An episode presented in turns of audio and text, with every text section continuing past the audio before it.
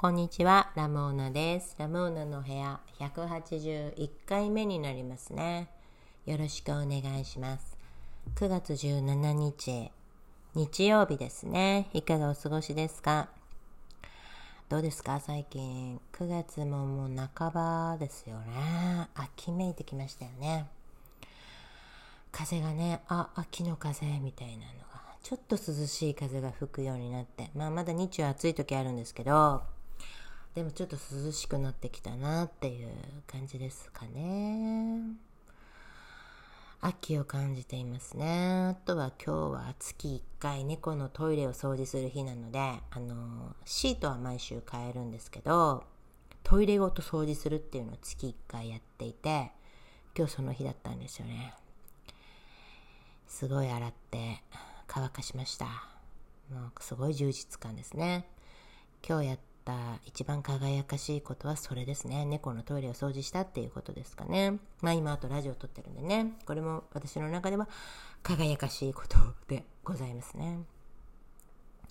あとは、最近は、あ、あれですね。引き続き、前回も言ったんですけど、タロットカードにはまってますね。面白いんですよね。なんか、カード78枚あるんですけど、いろんな絵柄があって、で、毎回切る、切っとくんですよね。1枚めくる前に。しっかりシャッフルしといて、パッと1枚めくったら、思いもしないカードが出るんですよ。で、それを見て、自分の記憶とか体験がなんか連想されて、ビビビってくるっていうなんでしょうね、これ。気分がいい、気持ちの良さがちょっとありますよね。整理整頓に近いものがある気がして。あとなんか物語を作るっていう喜びもあって、面白いなって思ってやってますね。それが楽しいことですね。毎朝、毎晩、あの、朝9時、夜9時までに1枚引いて、なんか喋るっていうのをやってるんですよ。もう1週間ぐらいやりました。続きましたね。それ YouTube にね、あの、毎朝毎晩1分間ぐらいの上げてるんでね、嫌いじゃない方はね、ちょっと覗いてみてください。あの、何、何出すんだろう？みたいな。ちょっとくじ、くじみたいなところがあるんで。占いじゃないんですけどね。何が出るかな？みたいなのを一緒にワクワクしてもらえるといいですね。あとなんか見てくれる人が猫が好きな人がいるから、で、私が最初、なんか、一番最初やった時に、ちょうどうちの黒猫がやってきて、なんかそばにいたんですよね。それ見て、猫がいたって喜んでくれて、毎回猫出してって言われたんですよ。そのタロットやるたんびにね。いや、そんなアホなと思って、猫ってね、そんなじっとしてないですから、猫ほど気まぐれな動物をね、毎回そばにいさせるなんて無理だよと思ったんだけど、猫が見たいって言うから、じゃあ、いるにしろいないにしろ猫について一回触れるっていうのが、そのタロット動画のもう一個の目玉、目玉ですね。カードが何が出るのかっていうことと、今回猫がいるのかいないのかっていうところが、あの、見どころ、見どころですね。うん、それ猫がいるかいないかって、こっちの方がいよいよくじっぽいですけどね。いる時はね、あの、私もなんかテンションが上がりますね。今日は猫がいるみたいな。楽しくやってるんだね。毎日毎日。朝9時夜9時。動画上げてるんで。まあねこのポッドキャストを聞いてる方に YouTube を見ろっていうのもなんか変な宣伝なんであれなんですけど。お家じゃなければ覗いてみてもらえると嬉しいですね。本当に1週間続いたなと思って。あでも昨日の夜と今日の朝はちょっと9時過ぎちゃったんですよね。最近1週間に1回福岡行ってるんですよ。家のことやらないといけなくて。なんだろうな、ほんと一日出てて、なんか、日帰りで行かないといけないから、広島から福岡までって、新幹線で片道1時間なんですよね。ま、で、移動のいろいろ入れると、まあ、2時間。だ往復で4時間ぐらい行ったり来たりに時間かかるんですけどね。で、あっちでやらないといけないことがあるから、まあ、ほんと1日仕事なんですよね。朝8時とかに出て、夜9時とかに戻ってくるんですよね。ぐったりですよね。ああ、すっごい疲れるじゃんと思って。で、昨日もそれやって、来週は行かないでいいのかな？わかんないんですけどね。そういう感じですよ。福岡行ってるんですよね。なんかこんなに毎週行くんだったらなんかこう仕事につなげられないかなみたいなこともね考え出しますよねついついね何も思い浮かばないんですけどね本当にまあもうなんかないかなって考えちゃいますよね。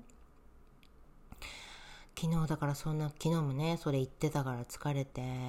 で疲れてる時っていよいよ疲れたことしたくなるんですかね。ちょっと不思議なところがあって。なんか気づいたらアマゾンプライムつけてて、それでね、あのね、えっと、1990年の映画、プリティウーマンが見れるようになってたから、何回かこれまでも探したんですけど、全然なんか見れなかったんですよね。レンタルみたいな形でしか見れなくて、アマゾンプライムの見放題にプリティウーマンが入ってたから、うわ、久しぶりに見てみようと思って、二十何年ぶりぐらいに見たんですよね。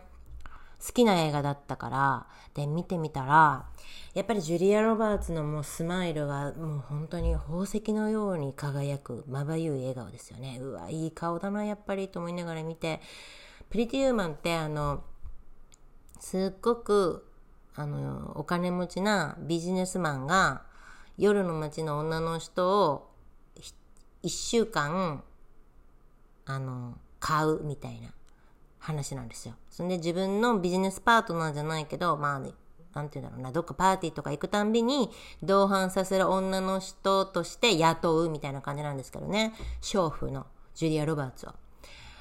んだから中学生とか高校生の時に見てた時は素敵なおじ、年上の男性がお金いっぱい使わせてくれて似合うドレスを着るみたいな。で、そのドレスもすごく極上なもので、どんどんどんどん洗練されていく、その、あの、ジュリア・ロバーツのビビアンっていう役なんですけど、ビビアンがこう洗練されていく過程が素敵っていうのが、私の、あの、鑑賞ポイントだったんですよね。で、今回見てみても、やっぱりその洗練されていく様が、いいんですよね。やっぱりこう、女、女の人っていうか人がね、綺麗になっていく様ってのは素敵だなって思って、で、まあ親切な人もいれば意地悪な人もいるんだけど、まあそう人の力を借りてね、で、あの、良くなっていくっていいなと思ってたんだ、思ったんですよね。だけどね、その恋愛パートになるとね、あの、中学生、高校生の頃に見ていた、二十何年前とかに見ていた、そのジュリア・ロバーツとリチャード・ギアのラブシーンみたいなのが、すごい見れなくなってて、ほんと失礼なんですけど、早送りしてたんですよ、その、エロスの場面になると。なんで、なんでそんなことするのかも不思議で仕方ないんだけど、飛ばすんですよね。ああ、もう見れないと思って。早送りしちゃって。だからやっぱりこう、変わったんでしょうね、私がね。その、ビビアンは、その、ビジネスパートナーみたいになるから、あの、それでいい、それの方だったらいいんだけど、恋愛要素も入ってくると、そうするとなんか、リチャード・ギアの主人公の男性が求めるようなことをしないといけない立場みたいに見えて、えー、これ本当に幸せなのかなとか思っちゃって早送りしてたんですよね。でもなんか中学生、高校生のぐらいも、高校生ぐらいの時も思い返してみると、あんまりなんか嬉しいって思ってなかったような気がするんですよね。これ本当にやりたくてやってんのかなみたいな感じで つい心配になっちゃって、早送りしている自分がいて、さすがに高校生の頃とか早送りとかはしてなかったから、今はもう見れなくなってて驚きました自分の変化にね。なんかお金で自分をのそういうなんかロマンスをするみたいなのって何でしょうね。親心じゃないけど本当にやりたいのって心配する視点になっちゃったんだなと思って。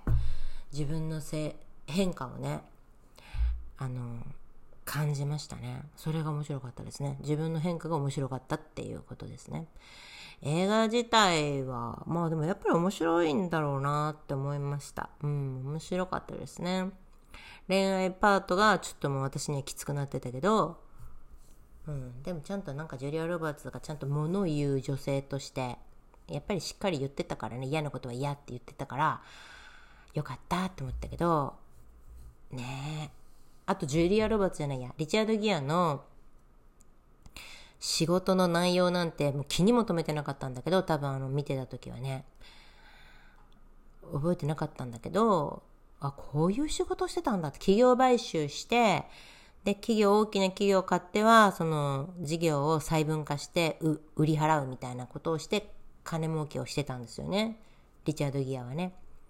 でそれにでも自分の会社をね大事に育ててきた会社をそんな風に切り売りされていくのが辛いっていう人がいてああこういうとこ全然覚えてなかったなと思ってね。今大人になって見返してみると中年になって見返してみるとああこれってなんこういうこと言ってたんだみたいなのが見れてね。とても面白かったですね。ラブシーンは飛ばしてしまいましたけどやっぱり面白い映画だなって思いました。続きでね今ボディーガードを見始めたところなんでね今夜はボディーガード見てるんじゃないかなと思います。ケビン・コスナーとホイットニー・ヒューストンですよね。なんか1990年代のラブストーリーが今年の秋は見るんですかね。もうそれ以外予定ないけどボディーガード以外次はなんかまだ考えてないですけどね。そんな感じですかね。いやプリティウーマン見方変わってた自分が驚きましたね。そういうことでした。じゃあ今日もここまで聞いてくださってありがとうございました。タロットのあの毎朝毎晩は番組概要欄に、えー、とアドレス書いてるのでねお嫌じゃなかったら見てみてください。猫がいるかいないかも目玉の一つです。見どころか見どころの一つです。それではまた来ますね。さようなら。